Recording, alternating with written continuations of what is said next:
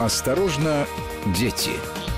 Взрослые ответы на детские вопросы. Добрый вечер, друзья. Это сила привычки, ничего не поделаешь. Ну, в 8 часов вечера после новостей, как обычно, в четверг в это время мы беседуем с Ксенией Мишоновой. С нами уполномоченный по правам ребенка в Подмосковье. Ксения, добрый вечер. Добрый вечер, Анна.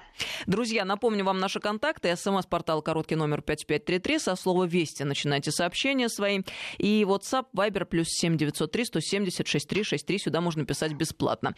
Ну и такое удивительное совпадение, хотя мы понимаем, совпадений не бывает. Все закономерно происходит в нашей жизни. Мы только что беседовали с Ольгой Юрьевной Васильевой в нашем эфире в программе «Стратегия». Это экс-министр образования, ныне глава попечительства попечительского совета Российской Академии Образования. И сегодня, сейчас, Ксении Мишоновой мы также хотели бы поговорить об образовании школьном. Ксения сегодня а, предложила обсудить эти вопросы, учитывая те чаяния, желания, предложения, а, ремарки, которые высказывают родители а, школьников наших. Ну, начинается новый учебный год, сентябрь, поэтому сам Бог велел. Да, вы знаете, но, э, Анна, я вам предложила несколько тем э, для обсуждения сегодня. Знаете, с чего хочу начать? Мы сегодня целый день в нашем чате уполномоченных э, всей Руси, как я говорю, обсуждаем одну новость. Она пришла из Липецка, с нами поделился наш коллега, уполномоченный в Липецке. Так вот, там стартовала с 1 сентября а, большая программа под названием «Новая школа». Если честно, я ликую, потому что я считаю, что это большой прорыв, и нам надо двигаться в этом же направлении, хотя наверняка найдутся противники. Так вот, в чем суть? Суть в том, что в некоторых классах, в некоторых школах, которые э, выбрали для эксперимента, отменяют школьную форму, отменяют оценки и отменяют домашние задания – и э, а, все это было предложено сначала родителям, причем родители практически единодушно согласились, что школьной формы не надо, но при этом все-таки дресс-код существует. И что сейчас отмечают учителя, что глобально дети никто не нарушает этот дресс-код. Что имеется в виду? Ксения, что... а, я прошу прощения, угу. а, а можно еще раз а, по пунктам, значит, что предлагается в этой новой программе? Сейчас хочется записать, чтобы разобраться как следует. Значит, форму отменить. Отменяем форму. Так. Да. Значит, э, э, домашние задания носят рекомендательный характер. Причем э, рекомендательные, ну, то есть вы можете делать что-то дополнительно к уроку, а можете не делать. Во вторых классах предложили отменить оценки, ну, оценочную систему. То есть не ставят ни двойки, ни тройки, ни пятерки, ни четверки, а просто дети учатся, и, в принципе, ну, у них будет там, наверное, какая-то поощрительная грамота, если кто-то будет реально очень хорошо успевать и э, пройдет программу, но в целом будет такая формулировка, что вот освоила определенный объем знаний. Ну вот давай начнем с формы. Форма. Значит, 90% эм, родителей, которых опросили э, ну, управление образования Липецкой области, значит, э, сказали, что да, мы согласны отказаться от школьной формы. Но при этом все-таки предполагается, что будет дресс-код для э, учащихся. Что это означает? Что можно носить джинсы, например, но только темных цветов, ну и без всяких дизайнерских дырок. Можно ходить на уроки в футболках, но без ярких цветов и без э, вызывающих надписей. В спортивном костюме ходить нельзя, да, потому что вроде как это удобно, но в то же время в кроссовках или в деловом костюме, пожалуйста. Причем вот этот smart casual стиль, да, он введен сейчас с 1 по 11 класс, вот в тех школах, которые участвуют в эксперименте. И сейчас, говорят, э, дети, в принципе, выдерживают этот дресс-код. Ну, хорошо. Что касается формы, допустим, можно согласиться, учитывая, что дресс-код все-таки по-прежнему остается. Потому что когда вот так вот просто э, мы слышим перечисления, ну, я слышу перечисления, э, я напрягаюсь, честно скажу, Ксения. Потому что форма это, безусловно, элемент дисциплины и важный элемент. Э, но э, могу э, сделать допущение. Собственно, я так сразу же э, э, включила свой компьютер в голове и поняла, что сын-то мой, в общем-то, учится в гимназии гимназии, где нет э, формы как таковой, но есть дресс-код, предполагающий собою э, пиджаки и брюки, нормальные человеческие у мальчиков, но и у девочек соответствующий вид. Так что, в принципе, ну, хорошо, это понятно. Нет, ну, э, вообще, э, на самом деле, если честно, а, а, Анна, я, мне нравится школьная форма. Особенно она мне нравится в моем советском прошлом, потому что мне казалось, что это очень была красивая форма, сочетание шоколадное, шоколадного платья и черных фартуков или белых фартуков. Это вообще очень нарядно и красиво. Я за школьную форму. Я тоже за ну, школьную ну, форму, потому да. что, Ксения, ведь давай э, вот... Э, ну так, э, честно, откровенно, помимо того, что это дисциплина, есть еще серьезный момент. А, все-таки дети из разных семей с разным достатком. Безусловно. И безусловно. Э, э, детская среда это порою довольно жестокая среда. И а, мы понимаем, что вот дискриминация по самым разным признакам и по имущественным, в частности, она вполне имеет место быть где-то. Где, например, учителя не доглядели, родители как-то не так воспитали и так далее. А вот школьная форма ну, снимает этот вопрос. Ну, на самом деле, да, правда, это правда. А, э, я с тобой соглашусь, наверное. Здесь э, вот какой момент. С одной стороны, да, я знаю, у нас был случай, когда девочку просто загнобили за то, что увидели у нее там футболку из магазина, ну, такого, да, там, ну, дешевого магазина, да, и долго над ней издевались. Либо, При Ксения, этом, еще это... говорят, ты а, каждый день ходишь в одном и том же. Ты что, бедная? Это ужас Ну, просто. вот э, это, да. Но с другой стороны, например, мы еще э, сталкиваемся с тем, что дети, например, ходят в школьной форме. Вот у меня сын ходит в школьной форме. Ну, такой школьной форме. Пиджак, э, как ты говоришь, брюки, там, белая рубашка или голубая рубашка или какой-то там поло.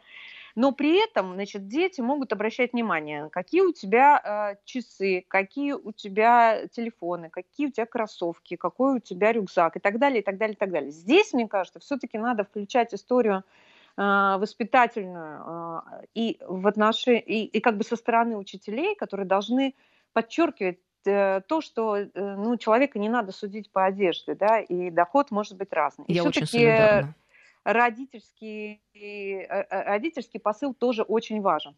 Но э, мне кажется, что воспитание дресс-кода тоже хорошо. Поэтому, ну, вот школьная форма хорошо, они отказались, ну и хорошо. Все равно они говорят, что половина детей все-таки придерживаются. Вот девочки эти юбочки, э, кофточки, темные, темный низ, белый верх. Ну, вот это как у нас было, да, в детстве.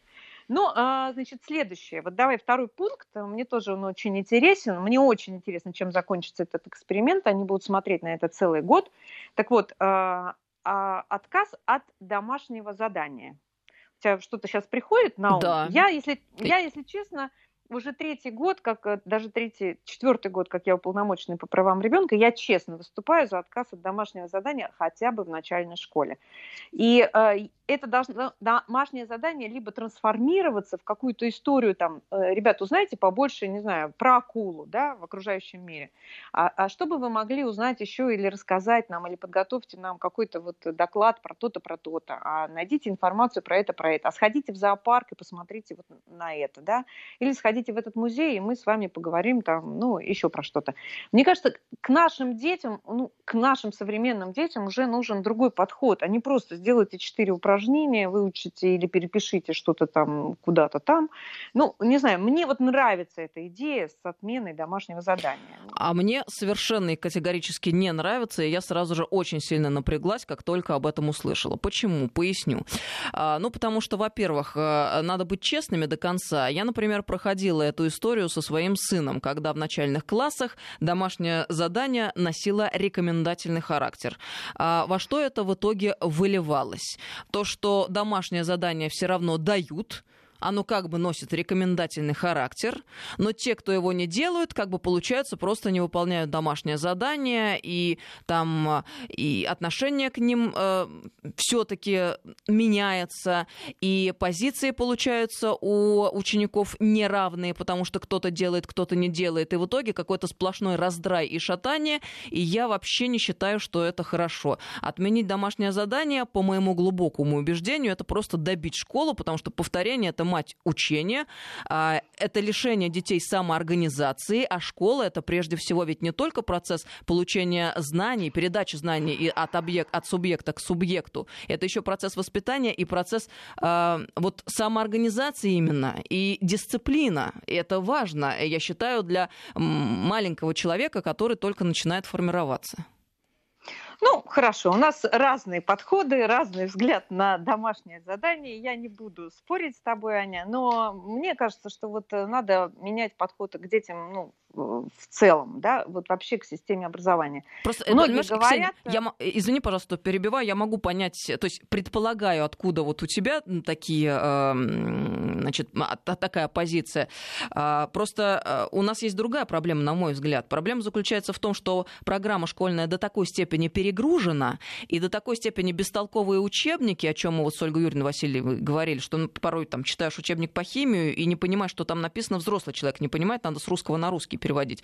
Что, во-первых, там в школе волосы дыбом у детей, они домой приходят, делают по 5 часов уроки, и это действительно факт. И в результате у них отбивается вообще всякое желание получать знания, и не хочется в эту школу, они ее начинают ненавидеть. Мне кажется, просто надо э, в консерватории здесь, в этом месте подкрутить. Проблема не в том, должно быть домашнее задание или не должно. Проблема в адекватности программы обучения, на мой взгляд. Извини, Ксения, что перебила. Нет, ну, на самом деле, Аня, мы все говорим, в принципе, про одно и то же, может быть, только с разного ракурса. А, школа должна меняться. Она не успевает за современным миром, она не успевает э, со своими вгоцами за современными детьми, и э, это реально проблема. Просто мне нравится, что есть люди, которые э, не боятся бросить вызов существующей системе и попробовать повернуть этот огромный корабль, да, в другую сторону и посмотреть со стороны детей и со стороны интересов детей. Я с тобой тоже соглашусь в каких-то ну, точках, да, и знаешь, я сегодня была в нашей школе в Рузе, ну такая сельская школа, там 11 классов, э, и каждого класса по одному классу, и учится там около 100, там 20 детей. И я зашла в шестой класс и говорю, ну как вам домашнее задание? Много задают? Они говорят, да нет, не очень много. Ну а если бы мы отменили домашнее задание? Дети мне говорят, да нет, можно и не отменять. Ну, а это половина класса сказала. Половина сказала, нет, лучше бы отменили, мы бы в это время Одни сказали гуляли, это шестой, нет, это седьмой был класс сегодня. Вторые сказали, причем мальчишки сказали, мы бы пошли подрабатывать. Вот, чтобы ты понимала, да, дети. И третьи сказали, а мы бы занялись вот любимыми делами. Я бы английский больше учила, я бы на каток ходила, я бы там с собакой больше гуляла. Но а, здесь важен что? Что люди пытаются поменять существующую систему. Мне это очень нравится. Третий пункт этой истории – отмена оценок. Но она не везде а, отменена в связи с тем, что родители не одобрили этот, а, это предложение от а, Министерства э, образования Липецкой области, и половина родителей не согласились. Все-таки они хотят, чтобы детей их оценивали. Но у нас другая немножко проблема существует. Мы говорили об этом в наших эфирах, что есть э, такая э, система буллинга со стороны учителей, да, и если многие говорят уже, что, э, вот, например, отметку 2 надо отменить, как ученяющую, в принципе, ученика и человеческое достоинство, и, в принципе, ей уже практически не, не, не пользуются двойкой, но это в крайнем случае, да, учителя все признают, что двойку ставят редко. Но, тем не менее, иногда двойка просто ставится за то, что, не знаю, ребенок забыл кроссовки для физкультуры, или забыл учебник по какому-то предмету, или не сделал домашнее задание. Ему просто берут и, значит, ставят два. При этом оценка должна все-таки оценивать твои знания. Ну, не, не твой, твою забывчивость, да, или, ну, совсем же такое бывает. Э, э, мы же, когда что-то забываем, там, не знаю, или опаздываем, там, не знаю, куда-нибудь, или на работу, или что-то не сделаем вовремя, э, понятно, что нас вот так вот не судят строго. Ну, вот все считают, что, в принципе, оценки – это параметр, который используют учителя иногда чтобы унизить ребенка в классе. Да? Вот в классе. При этом ребенок должен соревноваться не с, э, со своим соседом по парте, а все-таки он должен соревноваться с самим собой и становиться лучше и знать больше, э, чем он сам, не знаю, вчера знал или позавчера знал. ну, понимаешь, да, о чем я говорю, что вот э, все-таки надо детей стимулировать э, себя улучшать, а не по сравнению с кем-то там. Вот тебе вот 4, а, а тебе 5. И я знаю истории, когда учителя ставят вообще непонятно, почему 4, потому что вот этой девочке нужна пятерка, а ты обойдешься и с четверкой, хотя ребенок знает на 5. Ну, то есть это такая система тоже э, не очень корректная. Но, тем не менее, вот Липецк решил во вторых классах пока экспериментально отменить оценки. Ну, вот просто, чтобы мы не ставили оценки детям. Но мы все учились в школе и все проходили через эти истории. Понятно, что фактор субъективности, он, безусловно, существует. Но дело ведь в том, что этот фактор субъективности существует не только в школе, но и, в принципе, в нашей повседневной жизни, а, в каком бы возрасте мы ни находились. А школа, вот возвращаясь э, да, к, к началу нашей беседы, это ведь помимо получения знаний еще и школа жизни. Ну да, к сожалению, жизнь, она не всегда э, к тебе приходит с конфетками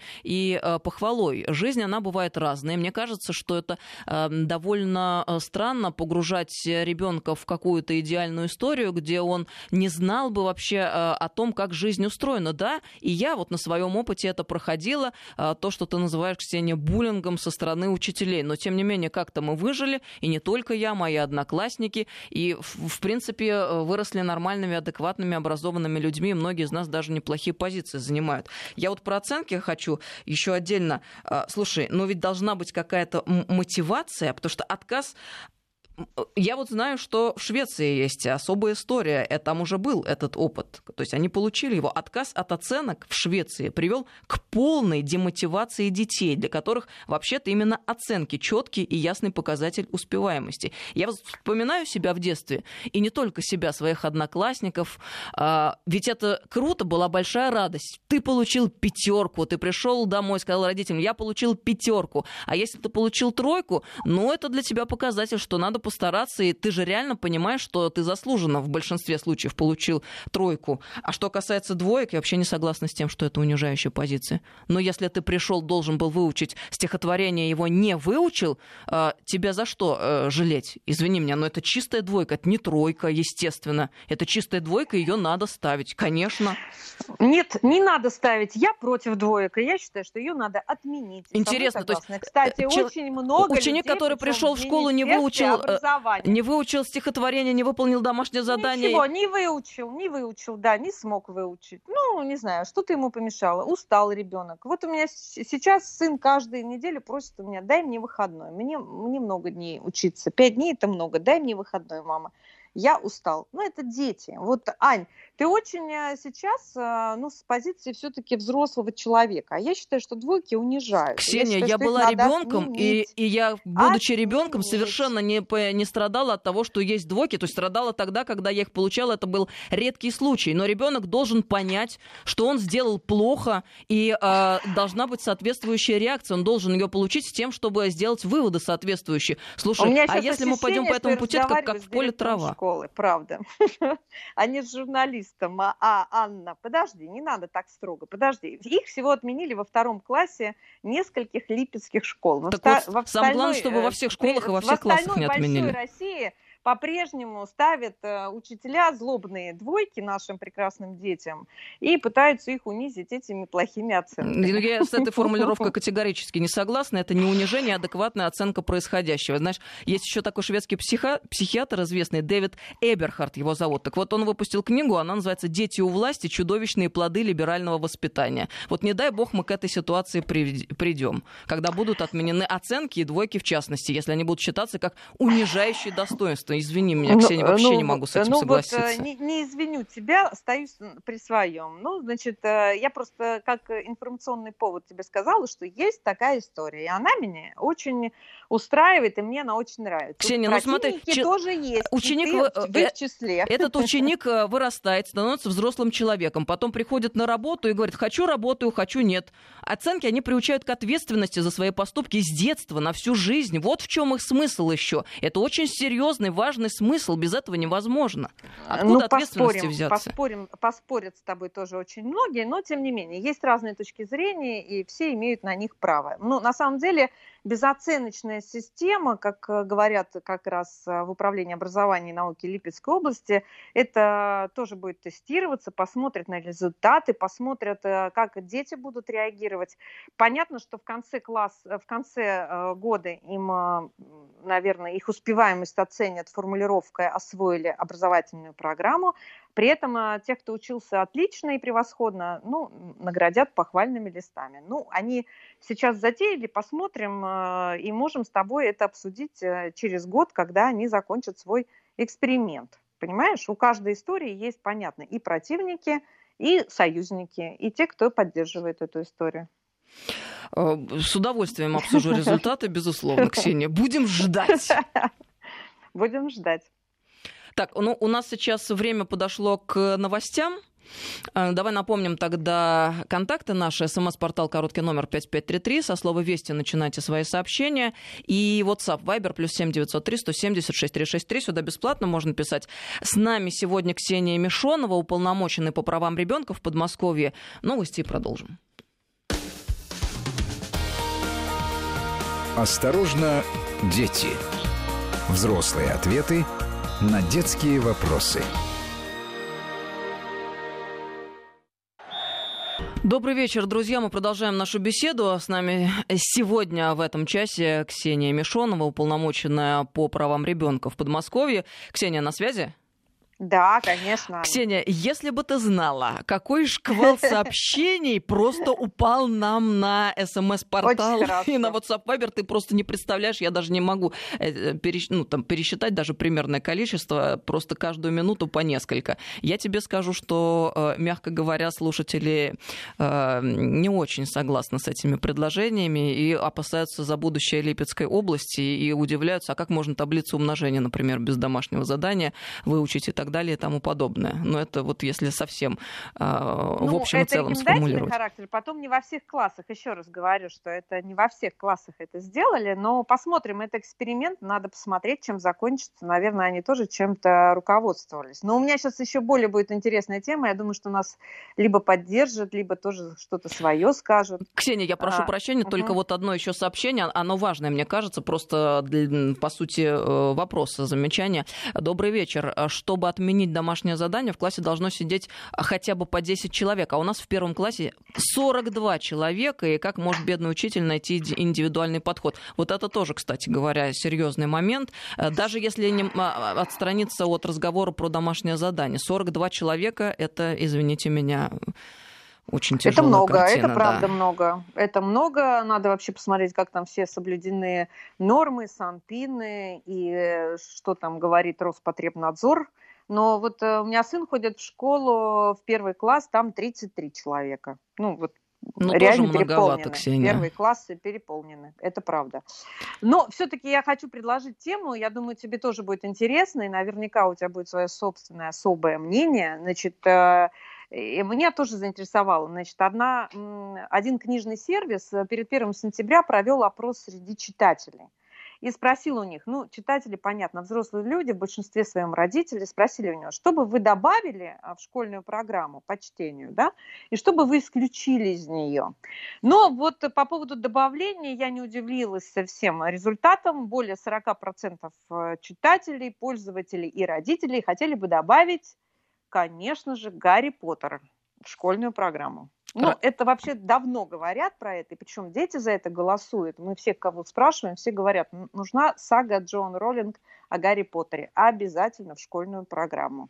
Подожди, а это голосование было среди родителей, я так понимаю? Ну, это книжный сервис по подписке, ну, люди, которые читают книги в онлайне, заказывают книги, это, ну, я думаю, что это, я не знаю, там была выборка про родителей или нет, но я думаю, что все, кто э, взрослые люди, кто тоже проходил школьную программу, она, в принципе, не очень сильно поменялась-то с наших времен. Поэтому и все эти взрослые люди судят как раз по своей школьной программе и по существующей программе. Ну, Ты ну, что-то против Гарри Поттера имеешь? Ну, у меня, конечно, Скажи тоже мне. есть что сказать на этот счет. Нет, я за Гарри Поттера точно. Ну вот э, на самом деле, что еще хотят добавить? Давай я расскажу все, что хотят добавить, и потом ты можешь прокомментировать, а Давай. дальше мы пойдем, что хотят убрать. Да, хотят, ну, не против, да, будем так говорить, что 30% хотели бы добра- э, добавить э, в программу для детей, для старшеклассников, например, детектив Бориса Акунина «Азазель». Или «Похоронить у меня за плинтусом» Павла Санаева. Зулиха открывает глаза. Гузель Яхиной тоже фигурирует там. У меня есть сомнения по поводу Алексея Иванова, географ «Глобус пропил». Вот у меня вот есть сомнения по поводу этого. А, ну, э, не знаю, дом, в котором Мариам Петросяна и э, цветы для Элджерона, например, тоже хотели бы добавить в детскую э, школьную программу для старшеклассников. Щегол Донны Тарт. Я читала, ну, в принципе, сильная вещь, но не уверена. Я, например, э, мы, мы, мы много обсуждаем, кстати, с детьми по поводу школьной программы. Всем тяжело дается а, Достоевский, конечно же, ну, для полного понимания, и многие другие вещи. Ну вот скажи мне, как ты насчет вот добавления пока что? Говори про добавить, потом будет вторая часть, что убрать из школьной программы. Хорошо. Ну, конечно же, по моему глубочайшему убеждению, это просто полная ересь, э, какая только может быть, чушь несусветная. Все, о чем идет речь, это, конечно же, исключительно и только внеклассное чтение. Никто не возбраняет, пожалуйста. Вы хотите выходные дни, есть лето целое огромное, когда можно читать Гарри Поттера. У меня тоже сын читает Гарри Поттера, и многие его одноклассники и друзья. А, вообще полная свобода, все в ваших руках. Но проблема ведь а, заключается в том, о чем мы с тобой уже сказали в предыдущем получасе, Ксения. У нас очень перегруженная и очень непонятная школьная программа. У нас огромная вариативность учебников, а гуманитарное ужасно, образование ужасно. это фундамент а, вообще в принципе всего образования, ментальности ценности нашей, и как следствие это фундамент, в принципе, российского общества и залог э, какого-то стабильного, адекватного будущего. Мы об этом как раз очень подробно сейчас с Ольгой Васильевой в предыдущем часе говорили. И э, мы должны понимать очень четко, что именно гуманитарное образование, еще раз, оно формирует личность и э, гражданина нашей страны. Вот э, и при а, том, извини, что Аня, программа... А вот скажи, подожди, Ксения, вот подожди. Извини, пожалуйста. Я... Что-то вот она сказала по поводу того, почему у нас такое количество как раз учебников совершенно разных. Почему мы, мы, мы целый час об этом человек говорили. из одного города не может переехать в другой город, не поменяв абсолютно полностью школьную программу, дополнительные тетради, учебники. Нет, она не отвечает на такие вопросы. Мы нам. именно вот эти вопросы интересно. с ней и обсуждаем, и у нас будет целая серия э, бесед, очень важных и глубоких. Угу. Просто если я буду вот. повторять, можно вернуться в предыдущий час и переслушать. Мы сейчас с тобой угу. про другое, я вот не успела да. высказаться на этот счет. Значит, а, Фундамент. У нас перегружена программа. Перегружена вообще непонятно чем. Здесь надо серьезно разбираться. Мне хочется надеяться, что мы в конце концов это сделаем. Что говорит Карен Согласна. Георгиевич, уважаемый мною Шахназаров, на этот счет? Он вообще считает, что читать надо классику, исключительно классику. Она формирует личности. Не обязательно э, прочитать там 50 э, книг зарубежной литературы вместе, которые тоже есть сейчас в школьной программе по литературе. А э, достаточно было бы э, для э, адекватного формирования личности школьника ознакомиться просто как следует с золотым веком э, русской литературы, но еще и серебряный у нас век есть. Вот у нас есть классика, у нас есть э, Толстой, Достоевский, Пушкин, Лермонтов, Тургенев, Некрасов, вот э, все эти авторы, без которых вообще в принципе русский человек себя мыслить не может. На изучение этих авторов у нас не хватает у наших школьников времени. Многие ли прочитали «Войну и мир», все четыре тома в школе? Ну давайте, положа руку руку на сердце, а, многие из нас это сделали уже в университете. И при этом предлагается, а, ладно, Гарри Поттер, но это ясно внеклассное чтение. Слушайте, что за книги? Зулейха открывает глаза. Азазель, ну да, хорошо, красивым языком написано, приятно читать. Ну уж это точно не школьная программа. Читайте, хотите развлекаться в выходные дни. Опять-таки, развлекайтесь. Географ, глобус, пропил. Похороните меня за плинтусом, друзья. Это ну просто прямая диверсия против российского образования. Когда у нас нету фундамента в головах у школьников, когда там очень часто табула раса или каша – Мы хотим еще предложить им вот это вот, всю вот это вот. Ну ладно, не буду обижать авторов и книги, они, ну, действительно, некоторые хорошие, некоторые я не читала из тех, что ты обозначила сейчас, но это уж точно не программа школьного образования, потому что школьное образование это, боже мой, кирпичи в фундаменте еще раз. Я просто глубоко возмущена, Ксения, когда я слышу такие предложения. Ну, подожди, не возмущайся. Это что опрос, и, в принципе, люди имеют право высказать э, свое мнение, да, и понятно, что это всего лишь, ну, вектор э, как мыслит э, общество, что говорят родители. Если провести, можно, кстати, предложить э, в ЦИОМу, да, провести ну, такой большой опрос и узнать, что думают э, родители. И, и, в принципе, можно и среди учителей тоже провести такую же историю. Ну вот давай про то, что хотят убрать как раз из школьной программы, что предлагает э, взрослые люди э, старше там, 18 лет убрать из школьной программы. Ну что, 24% читателей считают, что «Войну и мир» Льва Толстого лучше не изучать э, в школе, а начать изучать в вузах. Да? И Тихий Дон – Михаила Шолохова туда же например. 20% а, еще высказались э, против лагерной прозы, в том числе повести «Один день» Ивана Денисовича Солженицына. Кстати, я его прочитала на втором курсе университета. И я, может быть, даже здесь соглашусь. Вряд ли бы я поняла вообще про один день Ивана Денисовича в школе. Но ну, у меня такое ощущение. Это единственное, с чем я, видимо, согласна. Без Солженицына точно можно обойтись в школе. Да, и сборник «Колымские рассказы» э, Варлама Шаламова. Ну, не знаю, ну, не, я, я бы в школе не стала это читать, потому что я их тоже а, освоила только в университете, но они тогда, в общем, и были мне доступны э, в тех годах только в университете. И, конечно же, никто нам в школе этого не предлагал. Но а, тем не менее, вот, э, значит, «Долой войну и мир» предлагают люди и «Тихий дон» Михаила Шолохова. Вот. Знаешь, что про «Войну и мир», кстати? «Войну и мир» я э, читала, но не всю. В основном «Мир», войну только то, что входило в э, экзаменационные вопросы, там, ну, вот все, что касалось там а, сражений основных, которые надо было знать, я их, конечно, прочитала. Но весь, э, всю «Войну и мир» я освоила гораздо позже. Ну, смогла сесть и все прочитать, и, и вкусить этот язык тол толстовский, и предложение на целую страницу, которое начинается в начале и заканчивается в самом конце страницы. Это тоже было очень тяжело в школе, и я, в общем, даже не стыжусь это признать, что, ну, Толстой был очень э, тяжело давался. Ну, э, не, не, кстати, ну, все вот эти его э, понятия понятно, другие истории, конечно, было читать очень интересно. Там Анну Каренину еще можно было поспорить.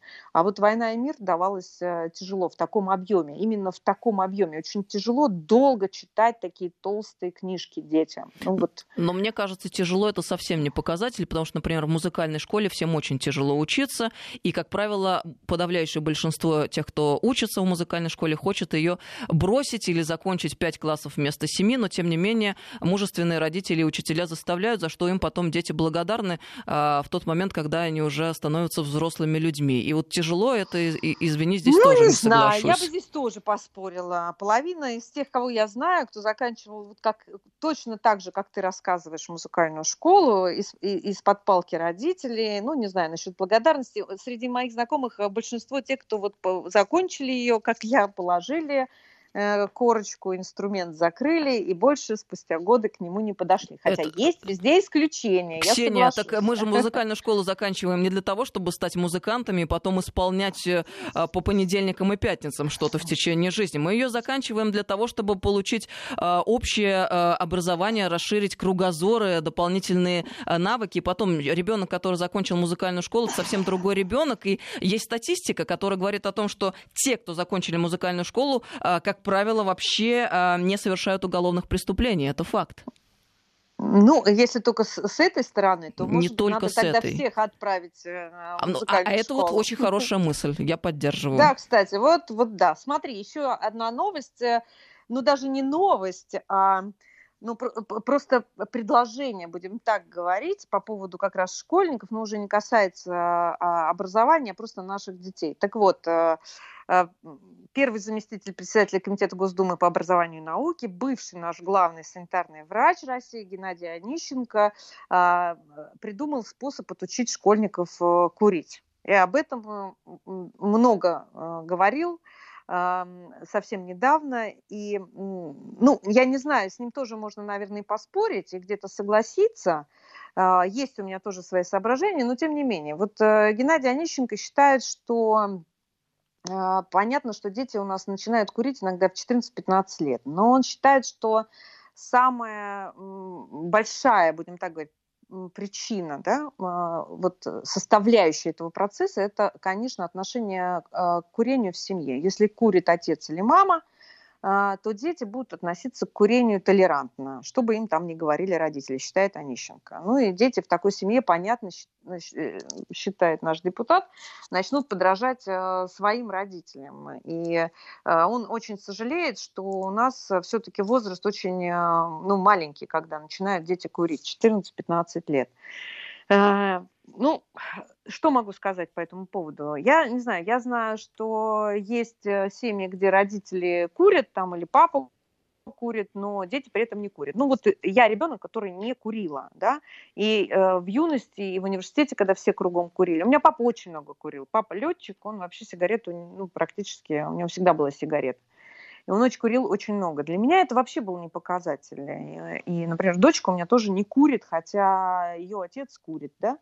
Э, мне кажется, здесь немножко другое.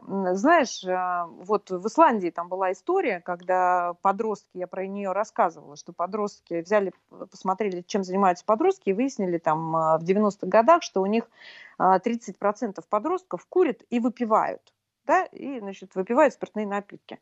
И что они предприняли? Они сделали государственную программу, по которой три года дети могли заниматься бесплатно а, в любой секции, а, в любом кружке, музыкой, спортом, чем хотят, совершенно бесплатно. И, собственно говоря, таким образом они снизили на 70% количество детей, которые, ну, у которых были вредные привычки. Мне ближе вот этот путь, чем там как-то пытаться перевоспитать взрослых. Ну, на них тоже влияют, конечно же. И я считаю, что вот эта история, когда запретили курить в общественных местах, она тоже очень э, сильно повлияла на наше общество. И я, кстати, очень рада даже вот этим всем запретам, они меня очень радуют. И считаю, что когда ты в ресторане, и понятно, что детей водят в рестораны, и когда кто-то за соседним столики, столиком курит, и даже кальян тоже, это, ну, вот не совсем это приятно, и детям тоже. Поэтому здесь государство сделало очень очень много в, на пути э, борьбы с курением, но мне кажется, все-таки наших детей надо занимать э, общественно полезными, интересными для них занятиями, чтобы спорт стал доступный, чтобы кружки стали доступны, чтобы дети могли заниматься, не знаю, ходить плавать, играть в хоккей и, и, и делать это с удовольствием и бесплатно совершенно. Вот мне кажется, вот наш путь э, должен вот в эту сторону развиваться. Ну, что касается курения, я скажу, что э, я росла в семье, где вообще никто не курил. И э, ты знаешь, э, это на меня серьезное оказало э, влияние, потому что, ну, как бы это до такой степени было недопустимо и невозможно. И если вдруг я бы это делала и меня застукали, это был бы какой-то полнейший позор, позорище и огромный скандал. И в этом смысле, конечно, вот я к тому, что пример взрослых, он очень серьезно влияет и, ну, огромное оказывает влияние. И здесь вот, ну, сложно не согласиться с тем, что ради родители, с ними надо не, работать. Ну, ну, понятно, что э, дети подражают. Я помню, что я в детстве, мы с, с подружками брали карандаши, но у меня папа реально, ну, военный, и все кругом военные, курили и на улице, и там, да, и, и, и дома папа мог выйти на балкон курить, а мама не курила, но я помню, как мы с подружками поджигали карандаши и изображали, значит, э, курение, да, и пытались курить эти карандаши, которые, понятно, не горели, не тлели, ничего, но и, и, опять же таки, Аня, я выросла, я не хотела курить. У меня никогда не было позывов, при том, что у нас там на, на, в университете вся молодежь курила, причем курить можно было на журфаке на там, э, второй лестнице, и все туда выходили курить, и в туалетах курили. Ну, вот я не курила, и меня никто не научил курить. У меня нет этой зависимости, вне зависимости от того, кто у меня из родственников курил или там э, выпивал, да. Но в любом случае, э, я с ним соглашусь, что да, семья это пример, а, дети а, наше отражение, смотрят в нас как в зеркало и зачастую повторяют и наш путь, и наши привычки. Но тем не менее, все-таки я заниматься хотела... с детьми, конечно, надо, кто ж против, я только Да, за. нет, я считаю, что просто сейчас реально, если мы все-таки, э, мы же все-таки проголосовали за Конституцию, я про это говорю, что дети наши... За поправки. Наш, да. наш приоритет, да, за поправки в Конституцию. Но все почему-то считают, что у нас новая Конституция, хотя мы голосовали только за поправки.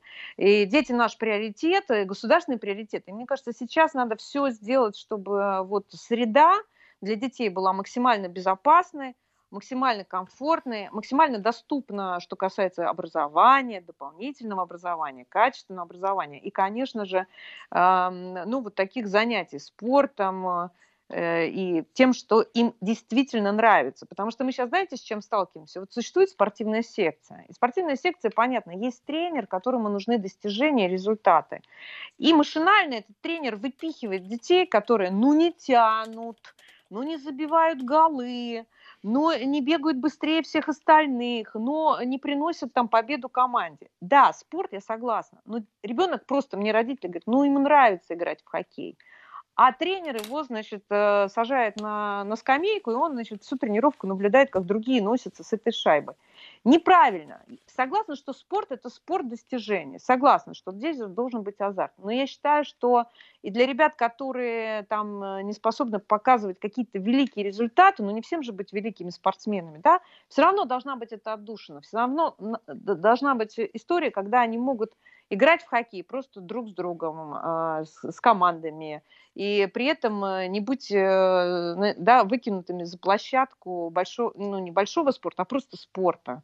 И чтобы э, их семье, где много детей, были доступны разные виды спорта и чтобы они могли заниматься в тех кружках, которые они хотят. Мы вот делали опрос с детьми, ну, чем бы вы хотели заниматься, чем вы занимаетесь? Ну, 40% детей сказали, да, мы занимаемся. И 30% из этих детей сказали, что они занимаются исключительно по своей собственной воле и интересу. А вот другая половина нам сказала, что мы не занимаемся, потому что дорого, потому что родители не могут позволить там тянуть несколько кружков. И любой кружок, вы знаете, что это такое. Пошел ребенок на танцы, это ну, реально большие затраты. Да, конечно. И... Я, э, э, вот хоккей тому самый такой э, да. э, пример яркий, потому что мало того, что платишь за тренировки, там столько стоит э, необходимое оборудование и снаряжение. Обмундирование, да, форма и все-все-все, конечно. Ну, я говорю, у меня дети танцами занимаются у подруги, это каждый день. Э, одно, другое, выезды, там, танцы, выступления, это все, ну, деньги. Поэтому а раньше, здесь а раньше в, в советские времена все это выдавали бесплатно, а, можно вот было именно. взять на прокат. Вот если мы думаем о будущем страны, о детях, о здоровье детей, вот мне кажется, на это стоило бы очень пристальное внимание обратить, уже в, концов, в конце концов сделать секции достойные зарплаты для тренеров, потому что должна быть мотивация у тренеров. И бесплатно это для детей. Но опять же таки Исландия, да, которая вышла в чемпи... на чемпионате мира. По футболу, да, это маленькая, было. Маленькая страна, значит, э, выступила, там, э, победила где-то кого-то. А, а начиналось с чего? Что взяли, обучили тренеров, отправили их за границу, обучили и э, запустили их в школьные команды и сделали школьные команды, которые, которыми занимались профессиональные тренеры. Им дали зарплаты, им дали а, деньги на развитие этих школьных клубов. Вот поэтому маленькая вот такая Исландия побеждает какую-то большую страну. Ну вот все, э, все приходит, когда любой э, историей занимаются системно, когда подходят на государственном уровне, когда есть так называемая государственная федеральная повестка, когда они кто-то где-то энтузиастами там подрабатывает, э, там выхватывает каких-то детей, что-то там а, их учат и все. А когда есть системы, когда мы понимаем, что у нас везде приблизительно на одном уровне, да, э, существуют клубы, и всегда можно найти талантливых детей, но с другой стороны, те, кто э, не попадает в большой спорт, но они не ограничены и могут заниматься спортом в свое свободное время. Ксения, спасибо. Уже спасибо тебе, закончилось Ань. время. У нас очень стремительно. Ксения Мишонова, уполномоченная по правам ребенка в Подмосковье, была с нами в этом часе в этой программе. Всем доброго вечера, друзья. Слушайте Вести ФМ круглосуточно и без выходных.